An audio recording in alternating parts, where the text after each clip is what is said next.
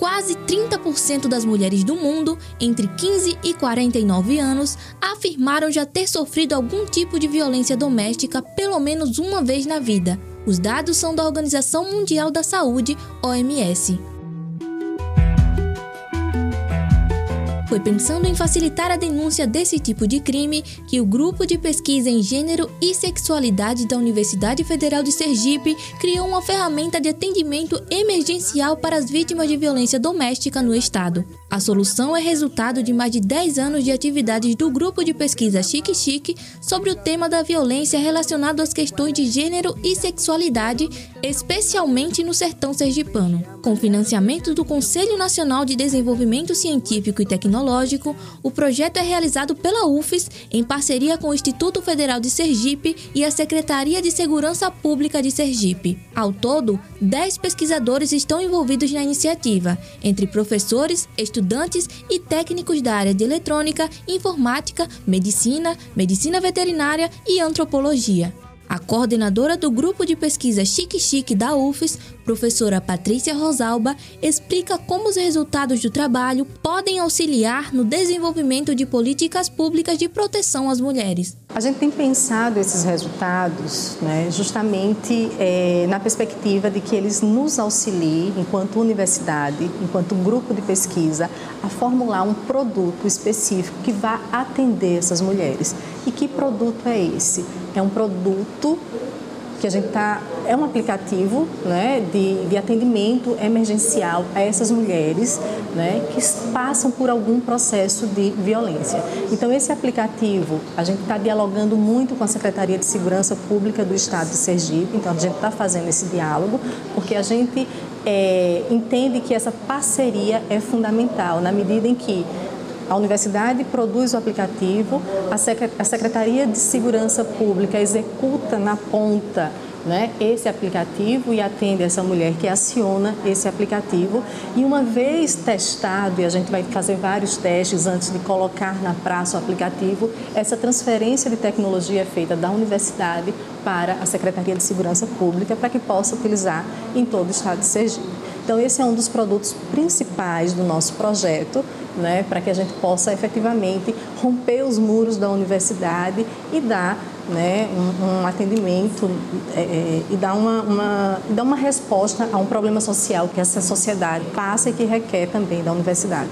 A primeira versão do aplicativo está em fase final de desenvolvimento.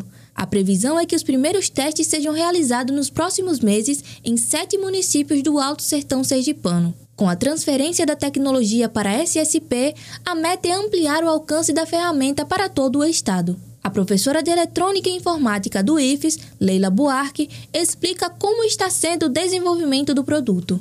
Então, a gente tem é, uma equipe, não muito grande, mas assim algumas pessoas que estão envolvidas, que na primeira etapa houveram os treinamentos né, para usar a ferramenta que condiz com o que está sendo implementado e utilizado dentro da SSP, da Secretaria de Segurança Pública, porque é, o objetivo do projeto é depois fazer a transferência de tecnologia para a SSP, em Sergipe. Então, nós estamos no momento com uma versão beta quase pronta, a gente vai começar os testes nos próximos meses para ver como a sociedade é, utiliza, né? como as mulheres utilizam e geram esses dados para a Secretaria de Segurança Pública.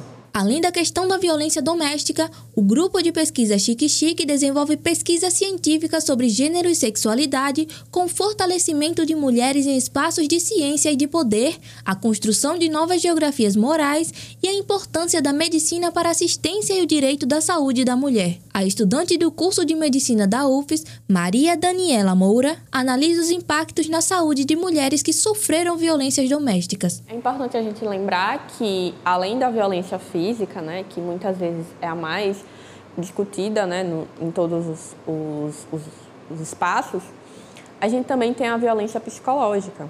E é uma violência que impacta na saúde mental daquela mulher. Então, é, a, as mulheres elas podem estar desenvolvendo algum tipo de ansiedade, de um transtorno de pânico, de um estresse pós-traumático devido a essas situações. Então, por isso que a medicina entra nesse sentido, para a gente estar tá garantindo o, o acesso dela à, à saúde, a todo um conforto e se sentir acolhida.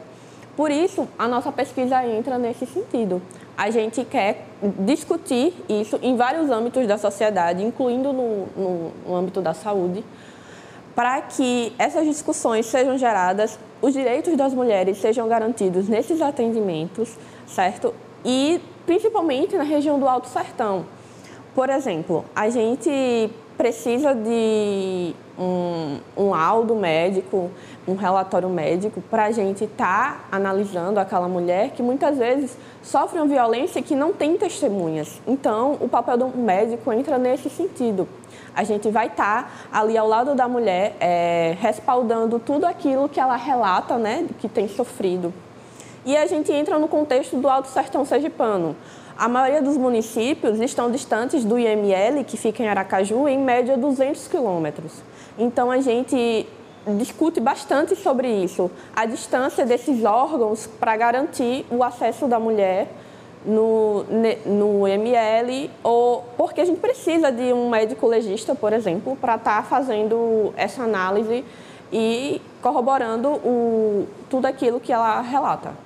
A mestranda em antropologia da UFES, Elielma Macedo, conta o que chamou a atenção em relação aos casos identificados pelo grupo de pesquisa no sertão sergipano. Bom, as nossas pesquisas, elas são desenvolvidas nas cidades mais interioranas do estado, né? E nesses locais, o acesso das mulheres às políticas públicas, ele é muito mais difícil, né? Ah, além disso, essas, essas regiões, elas são marcadas, né? Por, por problemas socioeconômicos, o que também potencializam as situações de violência doméstica, eh, aumentando aí esses índices de violência. Então, outras, ah, uma outra questão que a gente pode apontar são as questões culturais, né? Então, as meninas elas saem de casa cedo, elas casam cedo, elas deixam de frequentar a escola, né? Uh, muitas vezes elas são proibidas pelos próprios companheiros de frequentar a escola. Uh, e isso acaba que, além dessas mulheres, elas terem né, esses problemas e terem dificuldade de acessar essas políticas públicas, essa rede de atendimento e acolhimento, uh, muitas vezes elas têm dificuldade também em se reconhecer em situação de violência doméstica, né? Então elas não se percebem, não compreendem a situação que elas estão vivendo como uma violência. Além disso, as relações com a família muitas vezes podem potencializar para a permanência dessas mulheres nesse ciclo de violência. Então há uma questão de que se você casar tem que viver para a vida toda, né? Ah, ah, é, é, é, ruim estar com ele, mas se você deixá-lo é pior, é pior ficar sem ele.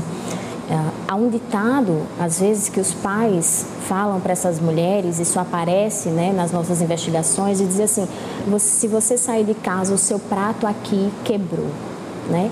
Então, como é para essas mulheres se elas tiverem que voltar? São vítimas de violência, precisam voltar para a casa dos pais e às vezes precisam voltar com filhos.